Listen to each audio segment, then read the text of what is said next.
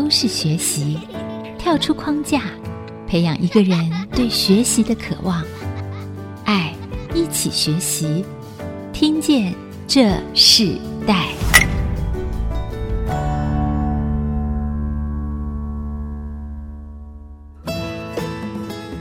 听众朋友，大家好，欢迎收听《听见这世代》，我是主持人郭兰玉。今天在《听见这世代》的节目里头，我们跟大家分享的世代学习关键字，我们跟大家分享的是台湾足球六十年，草坪上不灭的梦想。最近有在台湾出了一本书，叫《台湾足球六十年》啊，这是一个已经是大家筹备了很久的书。我自己在一年前曾听过凯基证券的董事长魏宝生董事长，他提到了这本书，有一个团队想要积极的出了这本书。那哇，这样一年的时间，其实台湾这一年的时间，全球这一年时间都发生很大的变化。可是我们从足球这个历史来看，从一九五八年到二零二零年哦，整个台湾足球的筚路蓝缕，在草坪上。不灭的这个梦想，其实它经过了非常多的一个历史的过程。那我们今天特别邀请到来宾，就是台湾足球六十年的这个作者，目前也是担任《中国时报》采访中心的体育组的主任李鸿斌，来到我们的节目。那这本书的作者有另外一个，就是跟鸿斌一起配搭的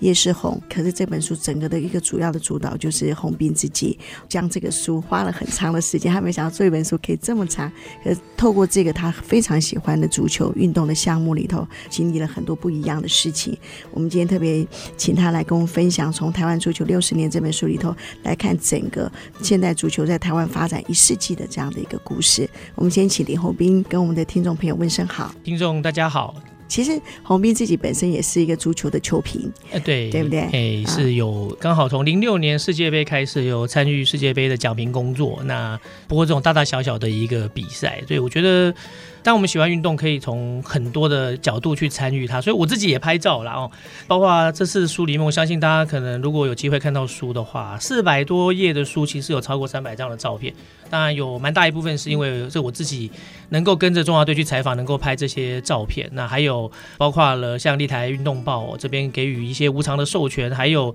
中华足协的一些支持啊，再加上我们受访者提供很多的珍贵的资料照片，让这本书可以希望可以呈现大家是一个。图文并茂的一个台湾六十年。对，你一提起这个足球的整个历史，你就提到台湾的另外一个媒体《立台运动报》啊。是。当初我看这个报纸，当初大家是非常期待台湾有一个真正专业的一个运动报。对。可是我们看到，其实嗯、呃，经营媒体并不容易嘛，尤其是现代更是。可是足球包含运动这个项目里头，即使它可能有时候很盛行，有时候好像突然大家。渐渐淡了，可是这个运动不会被消灭，对不对？对，因为这个运动基本上它是全世界参与人口最多的一个运动哦。当然，以台湾来说，我会觉得棒球叫做国球，大家从小耳濡目染。可是其实，如果你要包括你走出去世界，几乎如果你对足球有一些了解，你跟基本上世界上所有人都可以有话题，很容易搭得起来。我觉得这就是这个运动的魅力哦，以及说。尽管我们曾经有段时间被称作足球沙漠，但是这么多足球人的努力为了什么？我们不能跟世界脱节啊！全世界都在玩最有竞争的一个运动啊！不好意思，我们就是没有办法有成绩。每年世界杯我们都只能当观众，只能当啦啦队。但是我们喝彩的对象不是我们自己的代表队。我想，这对于很多人来说，其实。我觉得这是个遗憾，那也是大家想要去努力的地方。你你提到一个很重要的，我们对足球最大的影响就是，当小时候我们会踢足球，是。然后可是我们最大的印象就是，我们通常是在电视机看这个运动，是。每四年看一次世界杯，对对对，哇，那个哦，准备很多的零食，仍然心情会很嗨。对。可是那个好像跟我们还是有一段距离。对。可以请洪斌分享一下，足球是全球这个观众其实最热门的一个项目。嗯。可是，在台湾其实有盛行的时候，嗯哼，不只是国小踢足球，可能到高。中都有足球队是，那你可以谈一下这个足球这个运动和它国际间所扮演的角色到台湾这个位置吗？前面提到，其实台湾足球曾经辉煌过。那这本书我们呢，从一九五八年作为一个起点呢，那为什么？就是一九五八年的时候，可能大多数人不知道，我们的足球拿过亚运的男子足球的金牌。在一九五八年的时候，东京亚运就是我们拿到金牌，而且卫冕成功。哦，那大家说，那后来呢？后来呢？哦，因为其实当时代表去参加这个亚运比赛，甚至我们也参加过一九六零年的罗马奥运哦。那当时就是所谓的港脚，哦，谁是香港的华侨，所以在那个时空环境，其实这些香港的足球好手是代表中华民国出赛的。那时候他们出去的这个球衣上面是中华民国的国旗，拿到金牌之后回国是在蒋总统来接见哦，那是那样子的一个时空环境。但现在聊起来，可能就包括我也没有机会参与到那个年代哦，感觉好像很遥远。可是我在书中，其实因为我们希望不只是足球人，因为你对足球认识来看这本书，我们也特别提到了，就是有一位当时的我们的国脚叫林尚义。其实林尚义大家年轻人也不会陌生哦。如果你总是有看过港片，看过《古惑仔》吧？哦，在片中其实扮演这个神父牧师的那一位，脸方方的，然后呢，哦，跟这个陈小春在那边有蛮有趣的对话。那一位其实就是当时我们的国脚。我只是说，一九七一年呢，台湾跟香港中间这样子的一个港脚代表台湾出征的，后来有了协议，就没有再有这样子的一个合作了，那才终止了这一段所谓的港脚年代哦。对，但是我们在书中其实这次也这个透过台积银行魏董事长的一个牵线呢，有幸呢能够透过岳阳的电话去访问现在是旅居在美国纽约的罗北哦，这一位也是当时的港脚，特别提到他是因为。他跟台湾是渊源最深的港脚哦，他在结束了他的球员生涯之后呢，其实到台湾来执教我们的男足甲组劲旅飞陀队。哦，当时飞陀是由所谓的联勤总部来经营的一支我们的足球队，哦，在国内的冠军队，我记得是，我记得，嗯、对。那他因为这样，他既然是冠军队教练呢，他也带过中华男足的一个教练，是对，所以其实港脚当时后来就是有留下了脉络，然后跟国内的本土的足球在整个串联起来，一直到现在。是。可是听说泓彬你自己不是足球的这个出身嘛？啊，运动，你自己本身在高中是打棒球，对。那你怎么进入到这个足球球评，又甚至可以完成一本这个台湾整个足球六十年的这个历史的讲述呢？我觉得现在大家在讲斜杠啊，还是跨界，我自己觉得好像我好像，因为其实除了说我高中是，但是因为兴趣，我们都是念一般升学高中，然后有幸可以打这个棒球校队，然后参加个高中棒球联赛，很美好的回忆，因为我很喜欢运动。那后来呢，其实我大学是念气管系，所以后来二零零三年能够进入到立台运动报，纯粹是因为兴趣，因为我觉得如果可以做自己有兴趣的工作，是很幸福的事情。当时的话呢，其实进到报社，那其实前面提到立台运动报的这个卢董啊，其实他办这个报纸其实是为了足球来办，但他办的是一个综合性的运动报，所以当时进去的时候，刚好是需要有人跑国内的足球。因为我当时写的这一个我个人的背景履历，我有写到，除了我喜欢棒球，有打过棒球队之外，我也喜欢足球。我的偶像是意大利的这一个罗贝托巴吉有巴吉欧哦，他们就哎就把我安排在这样子的一个采访的路线。那我觉得一开始我也蛮意外，就是需要一个时间，因为。我虽然对足球有兴趣，但是主要还是国际的部分。那那次有幸能够开始接触到国内足球，那也成为了这一次在写作上面非常重要的一个题材。不管是照片，还是当年对于足球的认知，就是在场边看比赛，跟教练、球员们的一些聊天，还有裁判，就这样子十七年过去了，就非常感谢。那在这次出书有这个机缘哦，然后。可以把过去的这些采访的所得做一个总和，我觉得是很棒的。其实，在你那个时间里头，呃，台湾的足球还是很盛行的。那个时候，其实我觉得也是在一个蛮吃力的时候哦。事实上，在港脚年代结束之后，其实大家会说，那港脚年代为什么结束？一定可以回溯到，其实，在一九七零年代，台湾在国际的一个局势是非常辛苦的。但中共在国际上面，包括我们为什么会离开联合国？因为我们在国际的各个的这些单位呢，我们的席位被取代了，包括在亚足联也被取代了。所以呢，我们为了要继续有比赛可以打，我们是去到了大洋洲足联。那其实过去的那一段，那时候大洋洲踢球的国家还非常非常的少，然后强队像澳洲啊、纽西兰，其实我们是很难打得赢的。在这种情况之下，没有像在亚洲可以有那么多的一个比赛的这样的机会哦，所以使得影响到我们后来男足的一个发展哦。那有这样的一个历史，所以我觉得这本书撰写下来就是。台湾不是足球沙漠吗？但其实足球人是很努力的，可是，在那样子的一个背景之下，其实就变得很辛苦。等到你一九九零年代，你终于回到亚足联了，然后呢，可是你会发现亚洲足球不一样了。当时一九九零年中华职棒开打，基本上在国内的运动的一个资源，哦，甚至当时也有职篮 CBA，大部分都是被棒篮哦能够吸引过去。那在足球比赛，你就会发现，在台湾当个足球迷。你连要在台湾看国际赛都看不到。我们通常都是放弃主办，因为可能票房不佳等等的。的确，在有这样子的背景之下，我们足球男足沉寂过哦。那女足的话呢，其实我们曾经在亚洲杯三连霸哦。那在周台英传奇球星那一个年代，从一九七零年代的尾声到一九八零年代初。其实我们拿过亚洲杯三届的一个冠军，然后呢，我们是世界最早开始发展的女足的国家之一，所以也办过世界女足邀请赛，那是还没有世界杯正式的女足世界杯之前哦。那的确是有这一些的一个历史，只是说，哎，我们现在都还在追逐那段历史，因为慢慢的，当其他国家的开始发展女足之后，你就会发现，哎，我们的竞争力开始不够了，所以成绩下滑。这几年大家就在努力要把它重新拉回来。运动这件事情，它是可以穿越国际的，是穿越许多国家里头的不同的界限。运动带给人心中不只是他生活中的一个体验，更是很多在他们文化上国力的一个整个的凝聚是很重要的。我们下一段部分，我们要继续请台湾足球六十的作者李宏斌李先生，他继续跟我们来分享台湾足球这六十年的发展。其实很多人仍然想要将这个足球这件事情发展成一个可以带给这个新的时代里头他们不一样的传承。我们等会来谈这部分，我们稍后回来。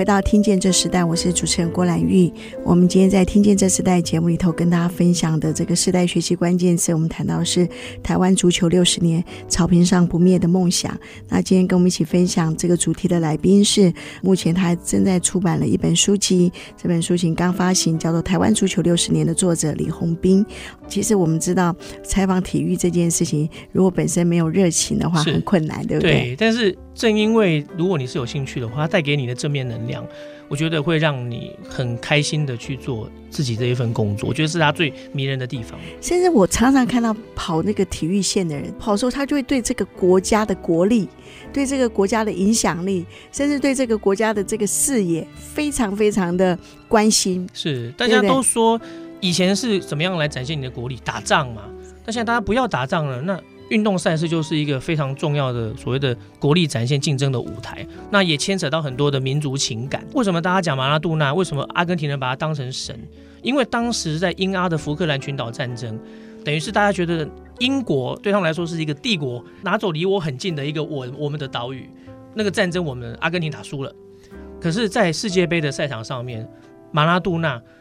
帮我们讨回这口气。当然，阿根廷人一定把他当成是英雄。我们在打仗打不赢人家，足球场上讨回来，还用这个上帝之手，让英国人气得牙痒痒的，哇，却没有办法，只能吞下去。所以他非常非常的迷人。我觉得在这方面，然后也牵起了大家国人，然后呢，对于整个的把大家凝聚起来这个力量，包括在呃三年前，二零一七年台北四大运的一个举办，如果当时大家经历过那个时空环境，你就可以感觉到说，哎，那时候你就会觉得。运动赛事就在我们身边，大家都是中华队的球迷。对，嗯、是好像又又激起一个大家对这个国家那个可以有一个全世界的一个影响力。除了我们的科技产业之外，嗯、运动其实其实是我们期待的一项。那我们是不是可以请洪斌透过这个台湾足球六十年这个你写了这本书，清楚的跟听众朋友从一个台湾足球六十的发展里头哦有脉络的人物和他的世界里头来跟听众朋友分享。这个台湾足球六十年的整个的一个发展历史。对，当然以男足来说的话，在前面在这本书，我们一开始就提到了几个呃知名的这个港角，希望把大家带进来。那后面的话呢，其实也提到了港角年代结束之后，我们自己要自立自强。哦，那当时的时空环境呢，其实我们如果要出去比赛，因为我们已经不能用我们的队名，然后上面还可以有国旗，所以当时其实男足如果有去参加一些访问比赛，是用自强为名。那女足呢，就是木兰，所以木兰到后来成为了我们非常女足我们重要的一个昵称哦，也成为包括了最近二零一四年开始，然后呢，把女足的顶级联赛命名为木兰联赛，也是为了纪念这一个有意义的名词。然后呢，在男生的部分，接下来其实到了重返亚洲之后，其实我们就非常的一个辛苦哦，不管是国际赛的成绩，还是甚至国人，你因为我们就不办国际赛了，你就看在国内你看不到足球的一个国家队，然后一直到了这个世纪，那二零零四年的时候，其实我们办过世界杯的一个无人制的比赛哦。那当时是连国际足总的主席都来台主持这个赛事，跟当时的总统陈水扁同台来主持开幕典礼哦。那接下来再到二零零六年开始，我们的男足开始跟日本的足协合作哦，由他们来派任。推派给我们优秀的教练哦，然后来担任我们的国家队教头，所以也让我们有一批年轻的球员开始出头，开始有了想要旅外走出去的想法。在我们国家队把关十年的门将吕坤奇哦，那在二零零六年的时候，他就有到日本去踢他们的一个社会人球队。所以在我这本书里面呢，我们除了在写历史的脉络、时间续写下来，写中华男足的一个状况，还把这些我们的旅外的。有去旅外的球员呢，把他一个一个写成人物的一个故事。而二零一零年左右的时候，我们的陈柏良，哦，他跟这本书关系是非常的密切，因为前面提到，呃，魏董事长希望透过这本这本书来结合一些足球的他的一些想法。陈柏良，因为他就是有成立足球公益信托，所以这本书的版税就是会。捐到哦陈柏良足球公益信托当中，作为他每年呢来回馈基层。他在大陆现在踢职业足球，每年年底回来还会举办精英足球营，会举办这一个高中足球邀请赛。那这本书以后就是他的最佳的帮手哦。那柏良的话呢，已经从他卖出去已经是将近十年的一个时间，是我们应该是目前最成功的一个旅外球员。今年也很恭喜他，他是带领着他的新东家长春亚泰啊。拿到了中甲的冠军，然后升上了中超。那后面呢，就还有曾经去北京踢球的陈浩伟啊、温志豪啊，还有像去香港踢球的王瑞。我们把这一些故事把它独立出来。那我希望这本书如果有踢球的小朋友，你看了这一些大哥哥们的一个故事，也可以告诉你们说，其实你们也可以做得到，只要你。把这个足球给踢好的话，我希望他们是很好的一个榜样。嗯，是。那在台湾棒球热过后，台湾有篮球热，是。然后到国内的这个足球的呃选手们，那当然很多都在国外。我们在不同的一个运动的类别里头，你自己怎么看台湾这个些足球的选手们？尤其是打职业的，是啊，自己在做这样子的一个运动的一个生涯的时候，他们会不会觉得他们在这个过程里头，并没有真正的被国家非常的看重，或是 okay, 嗯，对对，其实这个我这议题很大。好，我们在过去曾经会看到有一段时间，我们都是想要走捷径，我会去参与一些发展一些比较少人在参与的起步的运动，然后呢，可以取得成绩。我觉得我们的这个成绩导向一直是一个迷思。那偏偏这个运动不好意思，它没有，它最竞争，它就不会有捷径啊！哦，足球就是这样的情形。所以你刚刚提到的，我觉得台湾足球员的确很辛苦，因为你在从事一个全世界最重要的运动，因为它竞争，因为它重要，所以不容易拿到成绩。但是因为你没成绩，不好意思，台湾就不太会把你当回事。基本上这是一个情况，因为在资源有限的时候，好像就是得看成绩说话。包括你去像我们女足，二零一零年的时候，竟然没有去参加亚运会。就是因为被评估没有夺牌的希望哦，那以这样子的话，那我们就就像说的，足球最竞争，那我们既然放弃参与，那这不是你就只会更差嘛？哦，所以我们的球员当就会在这种逆势之下，当他想要走出去，他要等等的，他就会变得比较辛苦。所以包括说过去他们还会面临到一些兵役的问题。你说，哎，我很少听到我们的棒球国手会有兵役问题。之前足球真的是没有办法。当我球员想要出去出国去发展，我要跟人家职业队签约，人家说，那你兵役问题怎么办？哦，所以大家通常那时候还要怎样？我还要有个学籍，就是我明明在国外当职业球员，但是我要想办法，我是某个学校的学生，某个大学，所以搞不好大专杯我还要回来帮忙踢，就会有一些你必须有一些比较。畸形的情况，你才能够去延续你的足球梦想哦。那也幸好大家这几年在兵役法上面呢，也有做了一些推动哦。那让这个门槛现在是可以逐渐的去解除，那我们的球员才有可能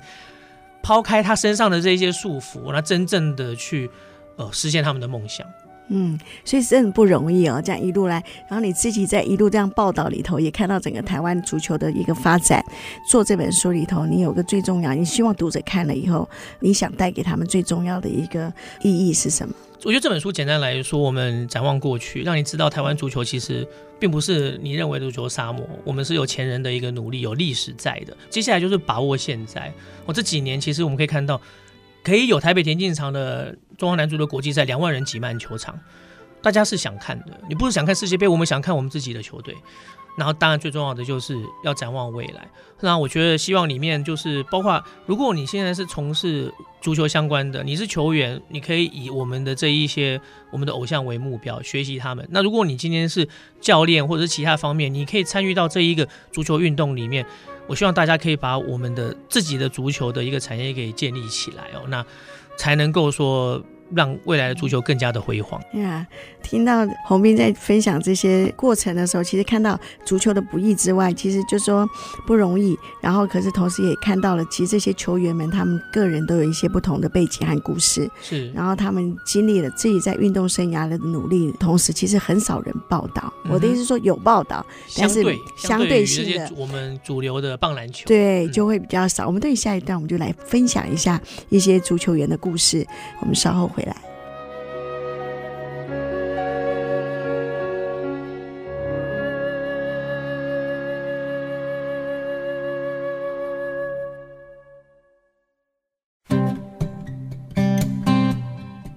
欢迎回到《听见这世代》，我是主持人郭兰玉。今天在《听见这时代》节目里头，我们邀请到来宾是台湾足球六十年的作者李宏斌，来跟我们分享台湾足球六十年的发展历史，还有整个台湾足球运动的过程哦。那我们在这一段部分，我想请洪斌跟我们分享。我们知道，好像典型的足球赛事是十一个人，对不对？嗯、那但在台湾不一样，我们可不可以谈谈赛事里头它的这个赛制，我们跟国外有什么不一样？嗯、然后原因是什么？嗯大家所认知的一个足球赛，就是室外的这个大场的，就是十一人制的一个足球赛哦，它是绝对的一个主流。另外呢，其实包括从也是从南美开始崛起的，有这个叫做室内五人制足球，叫做 Futsal 哦。那基本上就是它是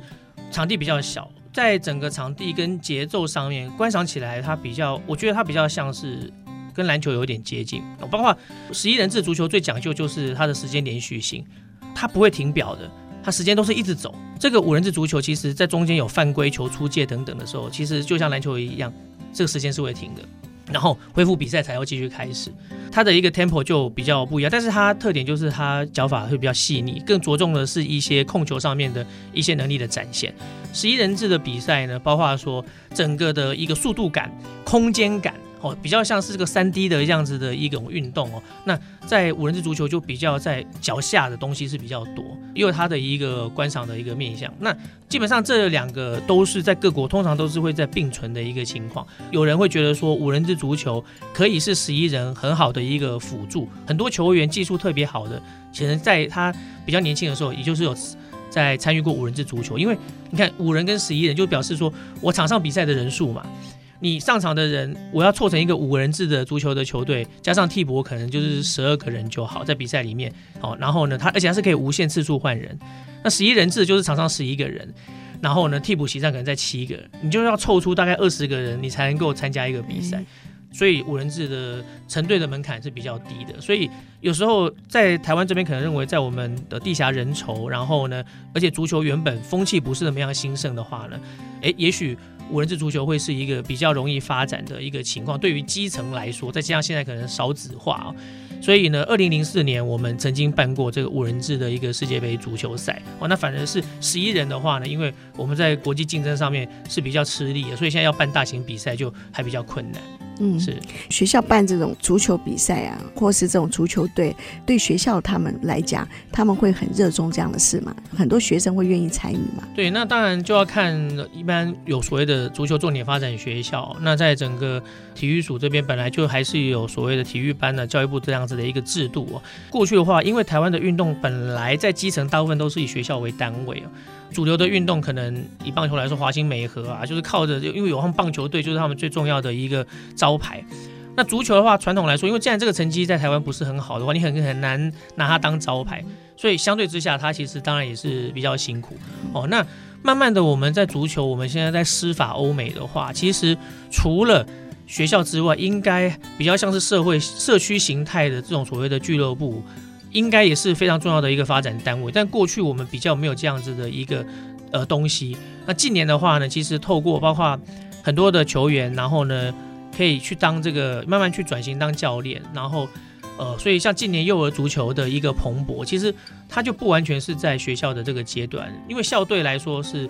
是比较有它的一个门槛在。可是如果是俱乐部的足球，你可以有比较多自己其他时间去参与哦。那近年的蓬勃，据我了解，其实在足科这边也有呃这样子的一个很多呃家长，尤其是可能我们的国外人士，让小朋友想要参与足球。就会变得比较容易啊，那这也是一个未来发展的方向。对，我就想到在那个以前我们在四年年级、五年级这样的年纪啊，我记得那时候男同学都会随身不管带，有时候书包会忘记带，但是足球不会忘记带啊。是，就一个足球，然后就会在路上自己就踢了。嗯，所以对他们来讲，这是非常重要的一件事情。所以提到足球，就会想到以前的。对，而且 你你提到一个关键，就是足球你，你你自己玩可以玩哦。对。你你打个棒球，你不找人，至少找人跟你传个球。嗯、对，那你要再玩，你要玩打击，你要更多的人啊！足球比赛很多自己的 tricks 是可以让你自得其乐、嗯。对，真的是，我们也请那个泓彬跟听众朋友分享一下，就是刚刚有在前面有提到吕坤琪，是，然后也提到陈柏良，甚至提到那个足球贵公子陈昌元等等，我们是不是可以细的跟听众朋友来分享他们在这个整个足球台湾的发展历史非常特别的特色，甚至他们对这个足球里头有什么样的影响力？好吗？那吕坤琪的话，当时他是到日本去参加所谓的社会人球队，就是以日本我们认知那种就是等于业余队，可其实他签的是一个全职的合约，所以这个定义上面来说，他就是一个职业足球员。其实你知道，当足球不强的国家，最容易让大家注目到的位置是什么位置？守门员啊。一直一直对方一直攻啊，守你就看到我守门员神勇扑救啊，但是我们进的球很少，所以前锋好像就一般来说应该是前锋最有名。我们大家知道罗纳度前锋，现在的 C 罗就是踢前面进攻的位置，梅西不好意思，我们都是守门员哦。那当时坤奇就是在这种哇被这样子压着打的情况之下磨练出来哦。那呃后来有机会去到日本，可是守门员这个位置很特别，因为他除了自己的防守之外，他还要指挥队友的防线，因为我们常讲守门员什么样。他是场上唯一看得到整个球场的人，就像棒球的捕手一样，所以这座语言其实是非常重要。那以坤琪他虽然有这个能力走出去，可是他在语言上面是一个问题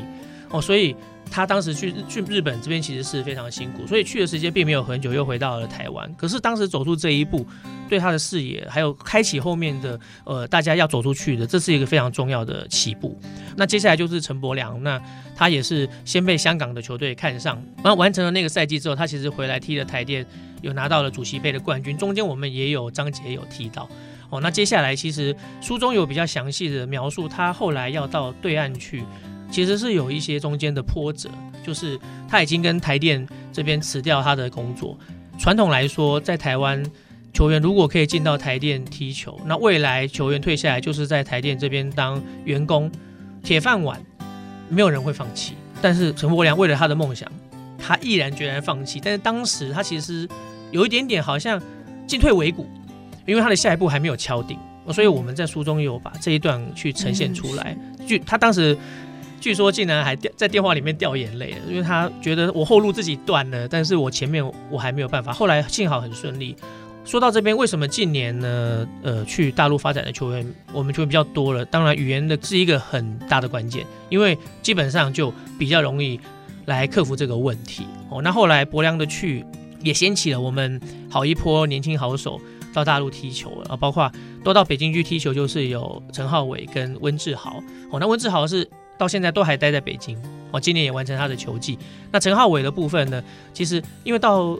大陆对于这一个所谓的，一开始把我们视为内援，港澳台球员都叫做内援，没有人数限制。可是后来他们发现，尤其是香港那边变成一个漏洞哦，因为在香港的外国，因为他们有职业足球，很多的这一些外籍的佣兵在香港踢职业，然后呢，五年之后他其实有规划的权利，他就变成了中国职业联赛里面的内援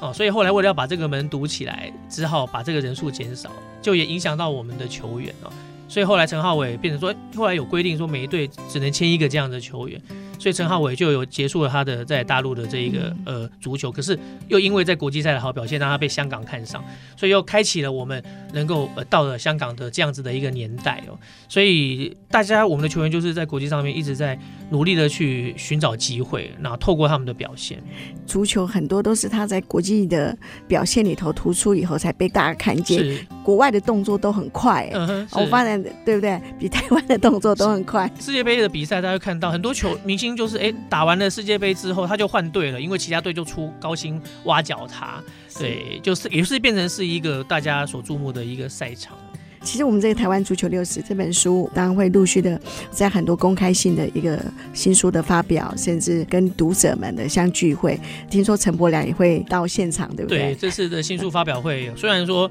新书发表会最重要，这次的主角就是柏良哦，因为这是他回到台湾，然后呢解除隔离之后第一个公开行程。那包括他创超成功今年呢这个目标，我相信媒体朋友一定有很多人想要知道他的心情。那另一方面，因为这本书跟他未来推动足球是息息相关的，所以到时候也会有一个版税的一个捐赠的仪式哦。那变成这是这个新书发表会的一个主轴。我们很期待啊透过这本书，我们再度的掀起在台湾运动里头，其实有一个很重要的一个项目，就是足球运动。这个足球运动，它是一个年代的发展，也是一个历史的脉络，更是许多很多踢足球人心中已经完成还没有完成的梦想。在国外有足球俱乐部，可是，在台湾啊听说有个足球会。等会请洪彬继续跟我们分享，就是国外的足球俱乐部和台湾的足球会有什么不一样？那这些前场的这些球迷们，他们对这个足球非常热爱的这些。人士，他们现在在台湾计划做哪些事情？我们等会回来分享。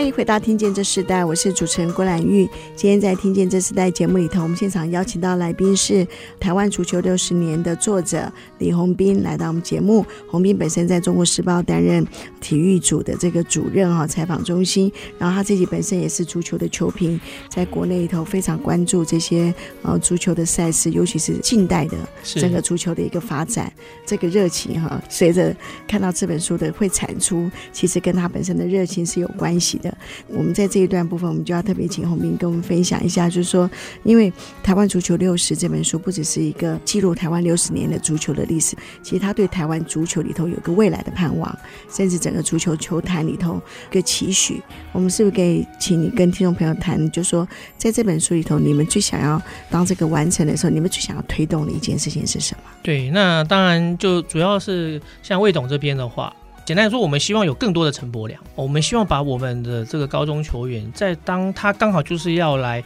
进入成年的这个阶段，他其实是有要成为职业球员的一个愿望跟憧憬。我要成为下一个陈柏良。至于为什么选这一个中间这一段，因为那么多，你要要发展幼儿足球吗？那其实或是把资源投在社会队、投在国家队，就是因为其实近年呢，呃，大家可以看到。就是我们的幼儿足球是蛮蓬勃的，这安宁小小世界杯一年可以有上千队来报名。现在的家长也不只是足球，你会觉得小朋友国小的时候，我让他从事一些运动很 OK，对身体也好啊，这个方面。然后，但是不好意思，升学主义依然是存在。到了中学阶段，这个门就窄了。很多人就啊，小学踢完 OK 哦，或是玩其他运动 OK，国中你就给我好好念书。其实包括足球在内，也是会面临这样最辛苦的地方，就是中间这个断层。偏偏这个，如果你中间这边就断掉了，你就不会在最后成年的阶段有好的球员出来。所以这也是魏董还有包括博良也对这个生态非常的清楚哦。那他们就是希望说，在最欠缺的这个地方，我们要把资源放在这里。哦，那让更多的人让在这边透过精英足球营，那博良会跟这些国内最好的高中球员分享。所谓的职业的足球是什么样子？然后他们欠缺什么，来跟他们做一些交流。然后呢，在还有透过举办足球的一个国际邀请赛，如果我们找国外的高中队来做一个交流，包括当时魏董呢，一开始他抛砖引玉啊，就是让呃出钱让呃花莲高农呃到了土耳其去做一个异地训练，想让大家让他们看看。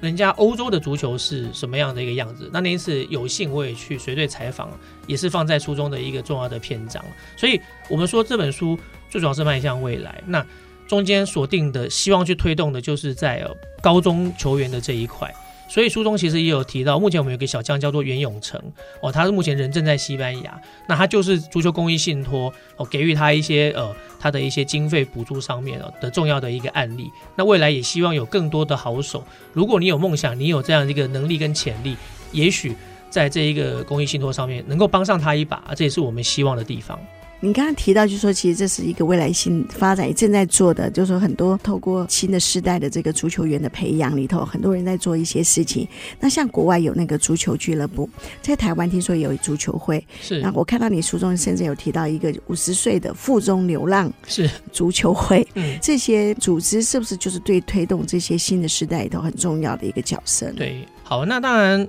我们书中里面其实针对不同的所谓的球会啊，或者说俱乐部的性质，其实也有不同的篇章，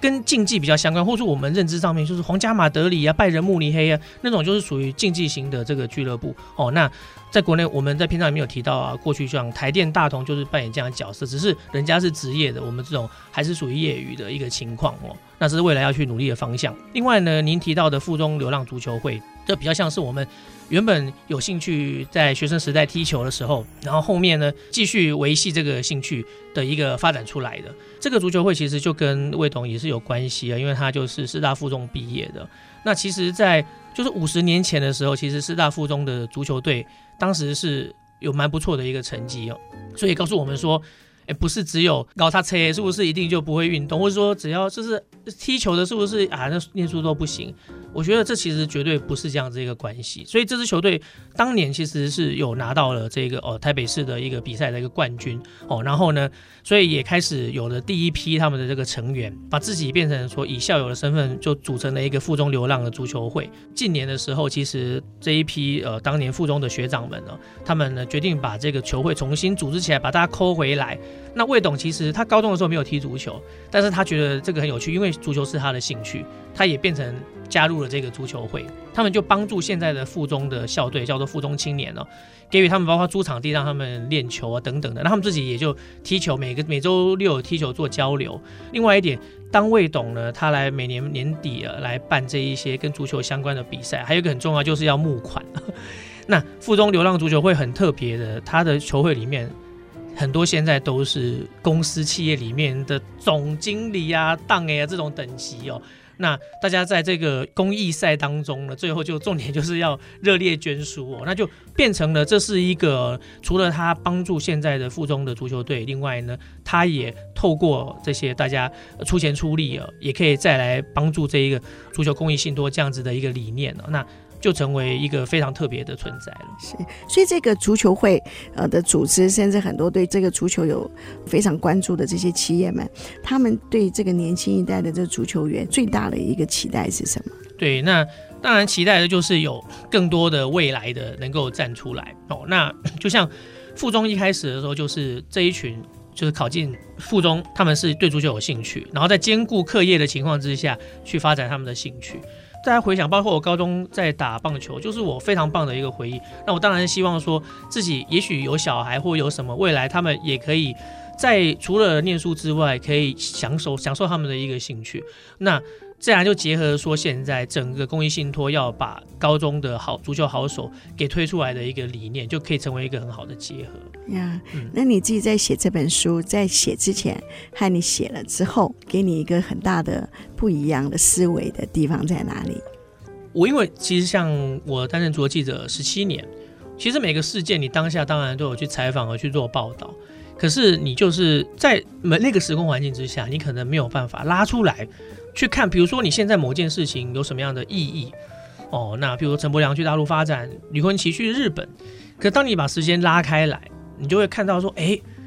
他们当时去其实是带动了什么样的？我觉得在这本书的时候，我就可以把整个视野再拉得更高一些。然后，譬如说我们在书中也有去探讨，中华女足为什么从辉煌的时候会有将近十年的时间，国际赛成绩是一路往下滑，到底出了什么原因？那是足球有问题，还是整个环境？所以我们有一些探讨，也有里面也有分享我个人的一个看法哦。时间有时候拉得比较久了，你才会知道说，哎，我们当时是掉到多么惨。然后现在又回升到什么地步？接下来的目标是什么？我觉得洪斌写这本书，他花了一个这么长的一个时间，付上这样的代价，本身又在这个运动的这个项目里头是一个这么长的一个采访的过程，然后自己也是球评。我相信他写这本书的时候，其实给他会不一样的热情，甚至对台湾的足球的整个发展是有盼望的。那节目最后我们要请洪斌跟我们分享一首歌曲，听说也跟足球有关系，对不对？是，如果如果说到圣诞节这个月，大家就会想到 George Michael 的 Last Christmas 哦。那如果在足球的话，你知道看足球比赛，当你进场的时候，就会响起那个音乐，哒哒哒哒哒哒，那个音乐就是其实它的正式名称叫做国际足宠公平竞赛曲，就是当。今天执法的裁判带领着双方先发球员入场，有时候可能大家还有仪式上面还牵个小朋友进来，然后进场之后呢，整个现场的观众就开始沸腾，大家开始鼓掌，因为比赛要开始了。当你在看台上面或者在电视机前面听到那个音乐，它就是就是像一个一个按钮一样，就是把你的肾上腺素整个燃烧起来。我往往的位置常常是在场内，我在那边拍照，所以我常常觉得每次我听到那个音乐，就好像。我我我真的鸡皮疙瘩真的会起来，觉得我今天要上工了，你知道吗？我准备要迎接一场很精彩的比赛，我等一下要拍摄这些画面哦。那虽然说我常常说我并不是有所谓的呃基督教的一个信仰，但是在那一刻，我常常我会有那种望向天空的那种激动，我就会告诉大家，好开心，我可以在这个地方，我这么我可以这么近看球赛哦。然后如果今天中华队是远征到其他国度，有好几次有幸跟他们去比赛，我可以在那里。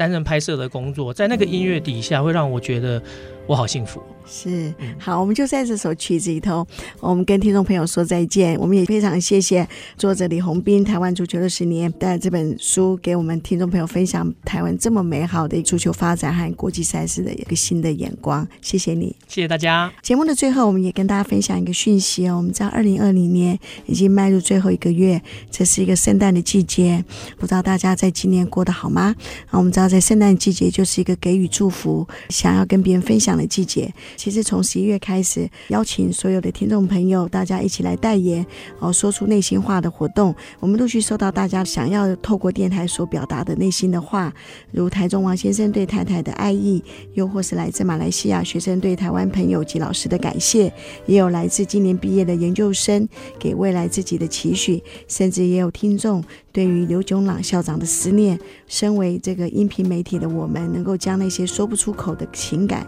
用最温暖的方式替你呈现，让你的二零二零年就不留遗憾。所以从即日起到十二月二十三号，欢迎你将想说的话和对象到活动的页面表单来填写，就有机会让节目主持人为你传递心意。改变靠行动，代言趁现在。想要了解更多的，可以填写代言表单或了解更多的捐款详细资讯，请上爱惜之音官网寻找 Cash 的页面。好，我们听见这世代，我们下次再见，拜拜。听见这世代，建立爱的连结。中华民国资源媒和互联协会邀请您一起启动公益资源，实现分享与给予的良善社会。